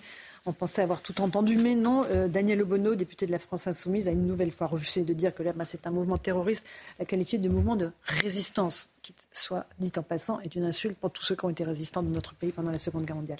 Écoutez, euh, ce résumé est fait par Corentin Brio, et je vous passe la parole à tous ensuite. Une polémique supplémentaire. La députée France Insoumise Danielle Obono a été interrogée au sujet du Hamas et des prises de position de son parti. Pourquoi est-ce que vous n'avez pas qualifié le Hamas de, mouvement terroriste? Est-ce que c'est un mouvement de résistance? C'est un groupe politique islamiste qui a une branche armée de, la, de la Palestine et qui résiste euh, à une occupation. Donc c'est un mouvement de résistance. Oui. Ces propos font réagir, notamment le ministre de l'Intérieur Gérald Darmanin, qui annonce saisir la justice. Le Hamas, un mouvement de résistance? Non, c'est un mouvement terroriste. Je saisis le procureur de la République pour apologie du terrorisme. Lors des questions au gouvernement à l'Assemblée nationale ce mardi, la première ministre Elisabeth Borne est également revenue sur cette déclaration. Depuis le 7 octobre, les voix de la France insoumise manquent à la condamnation unanime de la barbarie terroriste. Elles manquent à l'unité nationale. Vous avez tenté de justifier vos ambiguïtés mais ce matin, la réalité est apparue au grand jour. La justice est saisie, elle tranchera. Le Hamas est officiellement reconnu comme une organisation terroriste par l'Union européenne, mais également les États-Unis, le Canada ou encore le Japon. Julien Drey, la France indigne Alors, c'est la France indigne, mais je m'excuse de faire un peu le, vieux monsieur. Euh, Madame Obono, elle est cohérente avec elle-même. Mm-hmm elle a appartenu avant la France insoumise, je pense même sur, le fond, je pense qu'elle y est encore, à une organisation qui s'appelle le socialisme par en bas. Alors je sais que vous allez me dire qu'est-ce que c'est que Qu'est-ce que c'est? Voilà. Alors Julien Drey, je ne connais pas ça. C'est la branche. Julien Drey là, il n'y a que vous qui connaissez. Allez-y. Mais, c'est la branche d'une organisation anglaise qui était dirigée par un homme qui s'appelait Tony Cliff et qui, dans sa vision du monde qu'il a eu, a estimé qu'il y avait d'un côté l'impérialisme américain. Et qu'il y avait tous les autres, les mouvements de résistance à l'impérialisme américain. Ce qui a donné euh, après euh, euh, toutes ces prises de position. Donc elle est dans une cohérence à elle parce que elle, a une vision qui est complètement binaire du monde. Voilà, il y a voilà, mais pas, elle ne comprend pas que c'est pas de la résistance, c'est une offensive politique. C'est pas la défense des Palestiniens. Ce n'est que de la main d'œuvre les Palestiniens pour cette offensive politique. C'est même les pires ennemis des Palestiniens. Voilà. Elle ne comprend pas ça. Parce que pour elle, le diable, c'est l'Amérique. Voilà. Commissaire Vallet, sur euh, la France Insoumise. Je vois votre long soupir. Non, mais d'abord, est-ce que Mamono, elle est du côté d'islamisme radical ou du côté de la République? C'est la vraie question. Moi, ce qui m'inquiète, c'est que déjà en 2015, elle n'était pas Charlie. Je rappelle quand même qu'à Charlie, on a toute une rédaction qui a été décimée par des Kalachnikov, dont le policier Franck Brinsolaro du service de la protection. Ensuite, euh, dire que euh, ce sont des résistants de Hamas alors que c'est un, groupe, c'est une organisation terroriste. C'est comme si on disait que Daesh était des résistants. Quand on voit les attentats sanglants qu'ils font dans toute l'Europe, notamment en France, en Belgique et dans nos pays européens, c'est hallucinant. Et moi, ce que je dis, c'est qu'aujourd'hui, euh, le ministre de l'Intérieur a raison de demander et de faire un article 40, donc un signalement procureur de la République pour apologie du terrorisme. On doit, dans notre pays, être clair. L'islamisme radical est en train de mener une guerre sans répit sur nos territoires et il faut qu'on les traque sans merci. Parce que si c'est pas nous, ce sera eux qui supplanteront ce combat. Et je fais partie de cette génération et les générations qui suivent qui malheureusement vont devoir vivre, même si nos services de police font tout ce qu'ils peuvent, le terrorisme islamiste au quotidien. Quand on va à un stade de foot, quand on va sur une terrasse, quand on va au cinéma, quand on va à l'école. Aujourd'hui, le risque, il est là. C'est qu'on a des gens qui égorgent, qui assassinent, qui font bouger les kalachnikovs au nom de l'islam Et j'en terminerai là. L'hydre islamiste, c'est un combat idéologique. Et on le combat par les mots, par nos valeurs, par nos lois et que si on commence à mal nommer les choses, ou en tout cas avec des ambiguïtés sur ce combat idéologique, on arme le bras armé des Kalachnikov et des couteaux qui nous égorgent. Oui, mais si nos lois sont impuissantes, c'est aussi un vrai sujet. C'est les lois qu'il faut changer, Louis Dragnel. Euh, Mathieu Valère a évidemment entièrement raison. Moi, ce qui me frappe euh, encore plus, c'est que euh, dans la sémantique, elle, associe en fait un mouvement de résistance. Donc pour elle, le, le Hamas est un mouvement de résistance qui a quand même euh, massacré euh, au moins 21 civils français. Et il y en a encore 11 Français qui sont portés disparus. Et ce que je me dis simplement, quand j'ai vu le signalement à la justice qui a été fait par le ministre de l'Intérieur, si un élève à l'école avait dit ça, qu'est-ce qui se serait passé? En fait, l'élève il aurait été convoqué par le procureur de la République. Sans doute ses parents auraient été convoqués. Et je me dis, mais quel message vous envoyez Où est la cohérence euh, à la fois par rapport aux enfants, aux jeunes générations Et vous, on dit toujours qu'on a les élus qu'on mérite, mais euh, il n'en demeure pas moins que les députés euh, se doivent d'être exemplaires et on ne peut pas montrer ce visage à notre jeunesse. J'aime beaucoup cette phrase. Les députés se doivent d'être exemplaires, mon cher Louis. Bah oui. Oui. Bah, c'est la théorie, mais vous avez raison. Sûr que ça n'est pas le cas. La bataille politique avec elle va se situer sur un terrain judiciaire. Ah ben non, mais bien Parce sûr. Que elle, elle considère que les moyens employés sont pas les bons, mais que c'est un mouvement de résistance. Non, mais, à la domination du monde occidental, euh, de l'impérialisme américain, d'Israël qui est le représentant, du lobby juif parce que c'est ça la réalité, bien sûr. ça. Hein voilà. Elle, elle considère. Donc, je, d'accord que. Mais la bataille, c'est d'expliquer à l'opinion ce qui est en train de se passer. Et elle est partie prenante aujourd'hui, qu'elle le veuille ou non. C'est un agent d'influence. C'est ça, juste. la bataille politique idéologique. Elle a aujourd'hui, elle s'est rangée du côté de cette mouvance-là. De commentaire. Comme toujours, que les ennemis de mes ennemis sont mes amis. Alors, un petit commentaire quand même. Je m'attendais à ce que Julien le fasse, mais je vais le faire à sa place, sur la situation de la NUPES et de LFI. Ce qui est rarissime, c'est qu'on est en train de voir euh, LFI et la NUPES exploser et imploser. On a les deux mouvements en même temps. Là, je regarde le tweet d'Alexis Corbière qui, lui, a pris ses distances, ainsi que Mme Garrido, avec Jean-Luc mm. Mélenchon, qu'ils accusent depuis dix mois de faire n'importe quoi. Et Alexis Corbière a tweeté cette une de l'humanité, journal communiste créé par Jean Jaurès, du 12 octobre 2023, L'Humanité titre Le Hamas, meilleur ennemi des Palestiniens, avec ce commentaire d'Alexis Corbière Le Hamas n'est pas un mouvement de résistance. Vous voyez Donc, en fait, la, la NUPES et le LFI, voilà, c'est en train d'exploser et d'imploser. Il y a une grande réunion ce soir, je viendrai du Parti Socialiste pour savoir si M. Faure va prendre ses distances ou oh, pas. Donc en fait, c'est en train de partir dans tous les sens. Et en fait, bah, c'est ce qui. Je vous fais une confidence. Il y a dans, au, sein, au sein de la France insoumise, il va y avoir un conflit là aussi, je vais faire le, grand, le grand-père, mais je souhaite bien du plaisir à Jean-Luc Mélenchon avec Raquel Garrido. Parce que Vous allez voir. Elle est assez coriace. Euh, j'aimerais qu'on écoute un témoignage extrêmement important. J'en parlais dans le sommaire il y a quelques instants, celui de Michael Paty. C'est la sœur de Samuel Paty, ce professeur qui a été décapité il y a trois ans, quasiment jour pour jour, par un terroriste tchétchène lui aussi. Euh, elle s'est exprimée à sa demande devant les sénateurs aujourd'hui. Écoutez-la euh, dire que finalement, la mort de son frère n'a servi à rien. Alors, est-ce que la mort de mon frère a servi à quelque chose? Bon, comme euh, vous le savez, si ça avait servi à quelque chose, peut-être que euh, M. Dominique Bernard sera, encore là. Donc, je pense qu'effectivement, euh, les mesures n'ont pas du tout été prises, puisque l'affaire de mon frère n'a absolument pas été analysée. Parce qu'il faut quand même comprendre que ce qui arrive à mon frère, on peut effectivement pointer des responsabilités à droite à gauche mais c'est surtout comprendre l'entrisme islamique qui est à l'actuel dans nos écoles et qui prend de plus en plus de place et que euh, si ce n'est pas entre guillemets une menace de décapitation, on va passer à la menace euh, d'une bombe. La société est devenue un, chaos en fait à l'heure actuelle. La société est devenue un chaos à l'heure actuelle. D'abord, je voudrais rendre hommage à la dignité de Michael Paty, qui est la sœur de Samuel Paty. Elle a raison. Je préfère rebondir sur sa première phrase. Si la mort de son frère avait servi à quelque chose La mort de son frère, évidemment, a, servi à quelque chose et nous a malheureusement, à travers cette, euh, cet assassinat, euh, cet attentat horrible, celui de son frère, euh, nous a permis quand même d'éveiller un certain nombre de consciences, d'ouvrir les yeux à un certain nombre de, personnes. Donc la mort de, Samuel Paty n'est pas inutile. Mmh. Et ce que je comprends en tout cas, en revanche, dans son vocabulaire, dans ce qu'elle dit, c'est que malheureusement, les enseignements n'ont pas été tirés. En tout cas, c'est l'analyse qu'elle fait. Mais, mais, euh, mais c'est peut-être le message que nous, on pourrait lui envoyer. C'est que non, tout ça n'a pas été vain, totalement vain. Vous, partagez ce constat, Julien Drey Je pense que la théorie des accommodements, des accommodements raisonnables conduit à cela. Mhm. Parce que bon, on a quand même eu à la rentrée un nouveau un débat sur la Baïa. Voilà, ça voulait dire que la main de l'éducation nationale était en train de trembler à nouveau. Mhm qu'on avait peur parce qu'il fallait pas. Euh, on laisse les profs tout seuls sur le fond parce qu'il ne faut pas faire de bruit parce qu'on ne sait pas ce qui va se passer. Vous avez raison. Et donc, s'il n'y a pas maintenant une prise de conscience globale avec une fermeté absolue, je le dis, je le maintiens, la question de confiance est posée et chacun doit savoir où il est. Il y avait DJ Le Maire. Euh, à côté de vous samedi quand j'étais euh, qui était professeur à Trappes.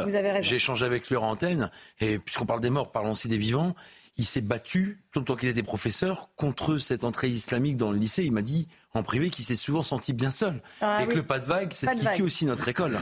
et donc, euh, je rends hommage aussi à ce professeur que vous invitez à souvent. tous les professeurs. bien sûr. Et on va en parler dans un instant. DJ Le Maire qui a dû sacrifier sa carrière. ce sont les cibles principales euh, des, islamistes, les professeurs, parce qu'ils transmettent le savoir. 18h30, l'heure du rappel des titres de l'actualité. C'est News Europe 1 avec Simon Guérin.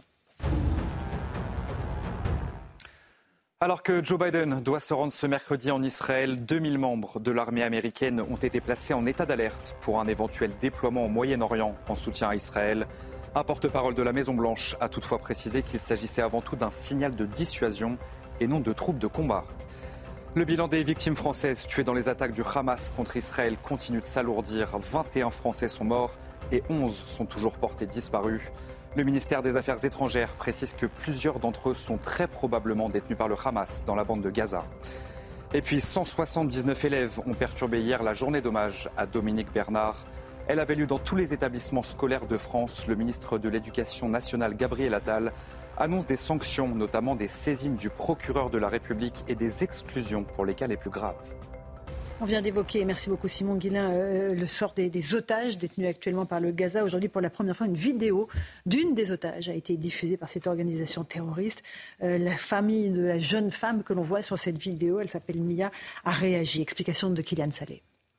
Les dernières photos de Mia Shem en liberté, placardées sur le mur, sa famille au grand complet, lance un appel devant la presse internationale.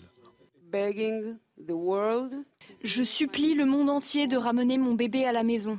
Elle est seulement allée à une fête, à un festival pour s'amuser. Et maintenant, elle est à Gaza. Angoissé, le frère de Mia demande la libération de tous les otages. Nous voulons que Mia et tous les autres otages capturés dans la bande de Gaza soient ramenés chez eux. Mia est une enfant innocente qui voulait juste aller à une fête avec ses amis. Elle a été kidnappée. Elle est loin de chez moi. Le Hamas a diffusé une vidéo dans laquelle on voit Mia en vie. Elle pourrait être blessée. J'ai vu mon bébé à la télévision, j'ai vu qu'elle est vivante, j'ai entendu des rumeurs selon lesquelles elle avait reçu une balle dans l'épaule ou dans la jambe. Je peux voir qu'elle a reçu une balle dans l'épaule, je vois qu'elle s'est fait opérer. Elle a l'air très terrifiée, on dirait qu'elle souffre beaucoup. Je vois qu'elle dit ce qu'on lui dit de dire. Selon Emmanuel Macron, les discussions avancent pour faire libérer tous les otages français. Il serait une dizaine aux mains du Hamas. Julien ne faut pas oublier le calvaire de ces familles et de ces otages. 199 otages dans la bande de Gaza. Oui, peut-être même un peu plus d'ailleurs. Plus que 199 Oui, parce que euh, ils ont des problèmes d'identification et de, de, repérage. Il y a encore euh, près de 250 corps qui sont euh, à l'Institut médico-légal en Israël parce qu'ils sont dans un tel état qu'ils ont énormément à connaître et donc ils ont des problèmes de localisation encore d'un certain nombre de, choses. Alors je pense que cyniquement le Hamas va faire la chose suivante il va séparer les otages étrangers des otages israéliens. il va faire semblant de faire un geste avec les otages étrangers, mhm. et il va se servir des otages israéliens dans les couloirs, dans le, ce qu'on appelle le métro de Gaza. Comme bouclier humain Comme bouclier humain. C'est d'ailleurs pour ça que l'armée israélienne fait très attention parce qu'elle sait qu'ils vont les mettre devant et ils vont s'en servir comme bouclier. Parce que vu où ils en sont, c'est évidemment ce genre de choses qu'ils vont faire. On va faire une petite pause. Dans un instant, on reçoit Gilles Kepel qui est déjà là sur le partout. Merci beaucoup d'être avec nous, Gilles Kepel, prophète en son pays. C'est le titre de votre livre. On a besoin euh, de vous entendre sur euh, ce djihadisme qui frappe l'Europe, qui frappe en Israël et qui s'en prend tout particulièrement euh, aux enseignants et aux professeurs. A tout de suite dans Punchline sur CNews et sur Europe 18h39, on se retrouve en direct dans Punchline sur CNews et sur Europe 1. Gilles Kepel euh, nous a rejoint. Bonsoir Gilles Kepel. Bonsoir. Auteur de ce livre Prophète en son pays aux éditions de l'Observatoire, euh, paru il y a quelques jours. On est toujours avec Louis de Ragnel, Julien Drey et Eric Revel. Euh, ça fait 40 ans que vous parlez de ce djihadisme d'atmosphère, de ce qui touche nos sociétés occidentales aujourd'hui.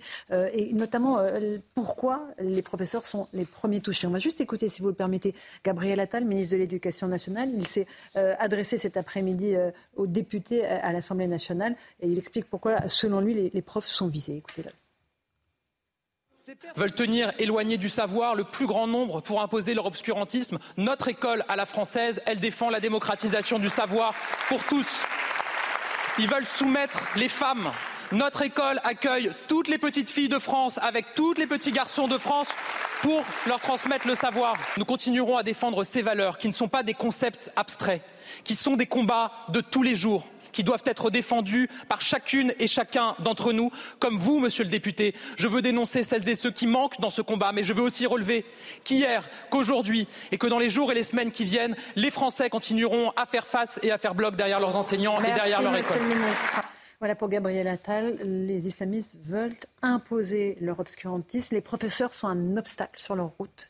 Oui, ça fait déjà un moment, puisque euh, depuis que se répand dans ce que j'ai appelé donc le djihadisme d'atmosphère sur les réseaux sociaux et ailleurs, une idéologie diffuse qui explique que, au fond, les musulmans euh, en France, qui sont nos concitoyens et euh, dont certains ont connu des ascensions sociales fantastiques grâce à l'école, qui se sont fondus dans la société française, dont ils sont l'une des composantes, les salafistes expliquent non, il ne faut pas faire ça, parce que c'est un processus d'adultération qui détruit la, fibre de ce que eux considèrent l'islam, c'est-à-dire et ils pratiquent ce qu'on appelle en arabe el-wala ou al-bara'a, c'est-à-dire l'allégeance et la rupture ou le désaveu.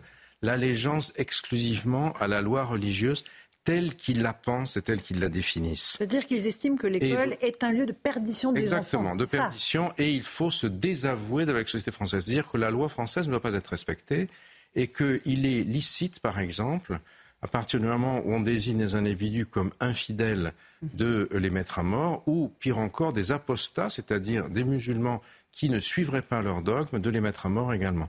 Et euh, si vous voulez, cette, vision des choses euh, aujourd'hui fait que l'école est en première ligne. En première ligne pourquoi? Parce que elle prône pour tous les enfants, le ministre euh, vient de dire, quelle que soit leur, leur origine, la couleur de leur peau, leur identité, etc., le partage non seulement de connaissances, mais de valeurs qui font qu'ils deviennent des citoyens français, s'ils le désirent, qui sont éduqués en France, et que ce qui les rassemble est plus important que ce qui les différencie, que ce qui les oppose.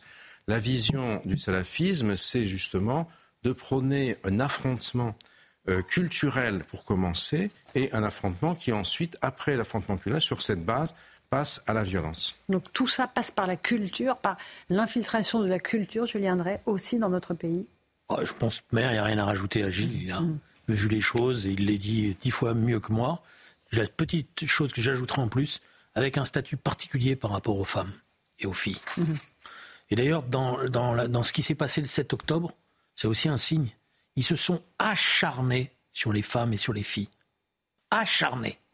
Et qui est la traduction du statut de la femme qui veulent imposer, etc. Mhm. je crois qu'il y a quelque chose, il y a un avant et un après ces images. Si vous voulez. Ces images euh, atroces qui sont, qui sont des images terrifiantes. Mhm. Et, euh, et, si vous voulez, pour, le, pour les salafistes euh, djihadistes, euh, la terreur est un élément positif. Ils citent toujours un hadith attribué au prophète de l'islam qui dit rassembler des chevaux et des armes pour terrifier les torhiboun hein, en arabe, les ennemis d'Allah et les vôtres. Et à partir de cela, si vous voulez, à partir de cette interprétation qui est la leur de, ce, de cette citation, ils vont dire que finalement la terreur est tout à fait licite. Et les images atroces que nous avons vues, euh, elles, sont une, elles font écho au 11 septembre. Le 11 septembre, c'était l'occasion de montrer que l'Amérique était un colosse au pied d'argile que ce que Hubert Védrine appelait en son temps l'hyperpuissance n'en était pas une. Et euh, c'était le registre des films de Hollywood. on envoie des avions dans des euh, tours jumelles et le, moment de la fiction passe dans le journal de 20 heures, parce qu'à l'époque, il y avait un journal de 20 heures.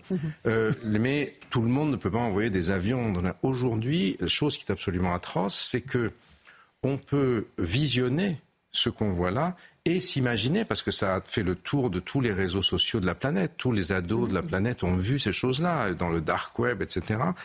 Ça veut dire que finalement, on a désinhibé l'horreur et on la rend possible. Et ça, c'est absolument terrifiant des deux côtés. Et euh, bien sûr, euh, on ne peut pas dire qu'il y a un lien de cause à effet direct entre ces images qui ont été vues d'un côté entre euh, l'assassinat euh, du collègue, euh, notre collègue Dominique Bernard, ou mm. entre Arras, ou ce qui s'est passé à Bruxelles, où un individu d'origine palestinienne qui mélangeait, d'après un dossier de délinquance et de djihadisme, a tué deux supporters de football suédois parce que en Suède, on brûle les Corans, si vous voulez. Mais ça crée cette mm. atmosphère de djihadisme qui est très préoccupante et qui fait que, il y a eu, vous avez eu une polémique sur le fait que le tueur euh, d'Arras, mhm. présumé d'Arras, euh, avait été la veille au soir contrôlé par la DGSI, et contrôlé entre autres parce que il avait téléphoné à son frère et à un autre qui se trouvaient emprisonnés. Donc, il pose le problème de savoir ce qui fait qu'il y a des téléphones dans les prisons, il y en a depuis longtemps, mhm. sur cette base-là. Mais il n'avait rien trouvé parce qu'on n'est plus dans un système qui était celui de Al-Qaïda ou de Daesh, où vous aviez des donneurs d'ordre et des exécutants. Là, il y a cette espèce de lavage de cerveau qui est mené par ces phénomènes que j'ai mentionnés tout à l'heure, et des individus qui finalement sont disponibles et qui vont trouver une opportunité tout seul, pour passer à l'action. Alors non, ils sont ils passent tout seuls à l'acte. C'est justement, ils sont pas tout seuls, c'est pas des loups solitaires. Ils ont été, ils ont été très formatés et conditionnés, si vous voulez. Et à partir de ce moment-là, euh, bah, l'affaire Samuel Paty en était l'exemple terrible. Vous aviez ce Tchétchène qui, avait, euh, qui voulait punir ceux qui blasphémaient le prophète et qui a vu euh, ces vidéos mensongères euh, à partir de cette jeune fille qui disait que le prof avait fait cela alors qu'il n'était pas au cours. Le père, ensuite, un entrepreneur de colère proche du Cher Yassine, d'ailleurs le fondateur de Hamas, qui a mis ça en musique. Et après, c'est passé dans un réseau beaucoup plus vaste d'une association de lobby électoral musulman. Ça s'est allé partout, c'est devenu viral. Il l'a vu, il est entré dans le il est allé au collège pour chercher les élèves, payer les élèves, tout un système qui a été assez bien euh, retrouvé, réorganisé. Et euh, aujourd'hui, on a des bribes de ce phénomène. Et justement, ce qui est terrible, c'est que ce qui s'est passé euh, en, Israël avec la, la razzia de Hamas, qui est un peu, en, en arabe, on appelle la, l'attaque sur New York et Washington, al-Razwatain et Mubarakatain, c'est-à-dire la double razzia bénie puisque c'est un peu ce, ce, cette, cette, ce raid, ça convoque aussi une imaginaire sacré, c'est-à-dire c'est le raid de la tribu qui va euh, euh, tuer les hommes, euh, couper les arbres et prendre les femmes et les enfants. Il y, a toute cette, il y a toute cette chose qui est convoquée là-dedans à travers une manière de, de penser l'histoire qui, est, qui fait partie d'une agiographie que, que cette idéologie manipule. C'est aussi pour ça que les professeurs d'histoire sont visés à la fois parce qu'ils enseignent l'éducation civique et donc la laïcité, mais aussi parce que euh, l'histoire telle qu'elle est enseignée euh, dans nos établissements est une, une, histoire critique qui essaye de comprendre comment se sont organisés les enchaînements face à une hagiographie, c'est-à-dire une histoire sacrée euh, qui, elle... Qui commence quand bah, pour, euh, pour, les islamistes euh, militants, il n'y a pas d'histoire avant la révélation coranique. C'est pourquoi, par exemple, les talibans détruisaient les statues mmh. des Bouddhas euh, en Afghanistan et Daesh au musée de Mossoul détruisait les antiquités assyriennes parce que il n'y a rien avant, avant la révélation. Oui, c'est une représentation du monde qui est complètement idéologique et qui justement permet d'asseoir là la vision salafo-djihadiste de l'univers qui est prônée. Gilles Kepel est notre invité. Une question de Louis de Ragnel et ensuite Oui, Gilles Kepel, on, a entendu il y a quelques instants le procureur de fédéral en Belgique qui parle de, de loup solitaire, de probabilité d'un loup solitaire. Vous qui avez théorisé le djihadisme d'atmosphère, et puis compte tenu de tout ce que vous venez de nous dire, comment est-ce que en Occident on peut encore parler de loup solitaire? Malheureusement, euh, je crois, sans faire offense à nos amis belges, je crois que le, niveau du parquet en Belgique n'est pas le même qu'en France. Euh, la, seule, la grande réussite euh, de, de, la France dans la lutte contre le, djihadisme, c'est le parquet national antiterroriste, dirigé par Jean-François Ricard, qui est qui a construit une connaissance de ce phénomène absolument mmh. extraordinaire. Et euh, la Belgique est le pays justement où on va on refuse d'extrader euh, Salah Abdeslam en France parce qu'on trouve que la peine de prison incompressible, quelque chose qui porterait atteinte à ses, à ses droits. Les avocats ont dit ben, il faut qu'il est prêt à, à, se réinsérer dans la société. Donc des choses qui semblent complètement euh, euh, en, aberrante par rapport à la connaissance. On peut lui, vous pourriez lui envoyer un exemplaire de, de votre livre, son pays, à ce procureur, et puis après vous l'invitez, on fait un débat. Eric Ravel a aussi une question et Julien Drey. Une interview qui m'a beaucoup intéressé dans le monde avec l'historienne euh, Valérie Gounet. Vous parlez de salafisation euh, des esprits en espérant que l'éducation continue à être une sorte de, de front, de ligne incontournable salafisation des esprits. J'aimerais bien que vous nous expliquiez un peu plus pour ceux qui n'ont pas lu l'interview. Est-ce que vous êtes certain que l'école d'éducation nationale auquel à laquelle s'attaquent les, terroristes va continuer à faire euh, office de C'est justement toute la difficulté, puisque euh, l'école est, est sur le front. Et en même temps, euh, l'école est dans une situation très difficile aujourd'hui, il faut bien le reconnaître, et ça n'est pas la faute de Gabriel Attal, puisqu'il a pris une situation qui était déjà là avant lui, avant lui depuis bien longtemps. Mais euh, les professeurs aujourd'hui du secondaire, du primaire et même de l'université sont confrontés à des défis gigantesques. Ils sont totalement déclassés dans la société, ils sont sous-payés, euh, ils, ils ont autrefois, moi, quand je Ma mère était enseignante. Je me souviens qu'elle était respectée, si vous voulez. Aujourd'hui, les enseignants vivent dans des situations euh, financières désastreuses et on leur demande de euh, d'être ce qui était les hussards noirs de la République. Mais ces, hussards noirs, malheureusement, aujourd'hui, euh, non plus euh, d'uniforme à se mettre sur le dos. Je ne pas de l'uniforme au sens qu'ils disent la même chose. Non, ils sont en première ligne en tout cas. Ils sont en première ligne. Et ça, ça me semble quand même un élément. Salafisation des esprits. Mhm. Oui, parce que euh, justement, un certain nombre de d'enfants et un certain nombre de, de, gens dans des quartiers populaires. J'avais aujourd'hui dans un débat le le maire de, Chalon-sur-Saône, euh, qui s'occupe de la laïcité à l'Association des maires de France, et qui m'expliquait que dans sa ville, euh, par exemple, euh, dans les, certains, dans les, dans, les, collèges, etc., les, les, dictionnaires à l'endroit où il y avait des photos de, statues grecques nues, tout ça, les pages étaient déchirées, etc. Vous avez tout un, Mhm. toute une, une espèce de, de, progression de cette atmosphère qui vise à créer une espèce d'économie d'enclave, si vous voulez, d'enclave culturelle dans un premier temps, et ce qui, est, ce qui n'est pas nécessairement le passage à la violence, mais en tout cas qui y prédispose. Et ça, c'est un véritable problème parce que euh, ça n'est pas seulement une question euh, de, euh, d'organisation de la répression, de surveillance, de connaissance. Euh, c'est bien que c'est une question de connaissance aussi, mais aussi une question de culture. De connaissance parce que Aujourd'hui, les études arabes en France sont tombées en dérédiction complète. Euh, ce livre explique pourquoi, par exemple, quelqu'un comme moi est aujourd'hui chassé de l'université euh, parce que euh, les idéologies woke et décoloniales ont gagné. Ça me fait penser. Quand, Donc tout est lié, Gilles Kepel. Voilà, quand Julien Drey et moi étions jeunes, et, qui, et l'islamisme. Voilà, quand nous militions dans les organisations gauchistes, à, la, limite, à la limite, ils vont être virés de ces news. Hein, à la limite, d'une certaine manière on retrouve, mais avec une ampleur terrible, cette espèce de vision idéologique du monde qui nous rappelle les, errements les plus délirants de notre jeunesse, à part que là, c'est porté par des systèmes euh, qui sont euh, particulièrement préoccupants pour l'avenir et surtout pour la cohabitation dans la société. Moi, ce qui m'inquiète énormément, c'est de voir que euh, des jeunes qui ont leur chance aujourd'hui avec l'école, qui leur permettront de une ascension sociale fantastique. Quand vous pensez à tous les chefs d'entreprise, tous les tycoons, les préfets, je ne sais pas, les ambassadeurs, tout ce que vous voulez, qui sont issus de milieux très modestes venant de l'immigration, notamment nord-africaine ou turque, et les, les succès qu'ils ont faits en étant des citoyens français à part entière, leur religion, etc., est indifférente à la laïcité. Ils font ce qu'ils veulent.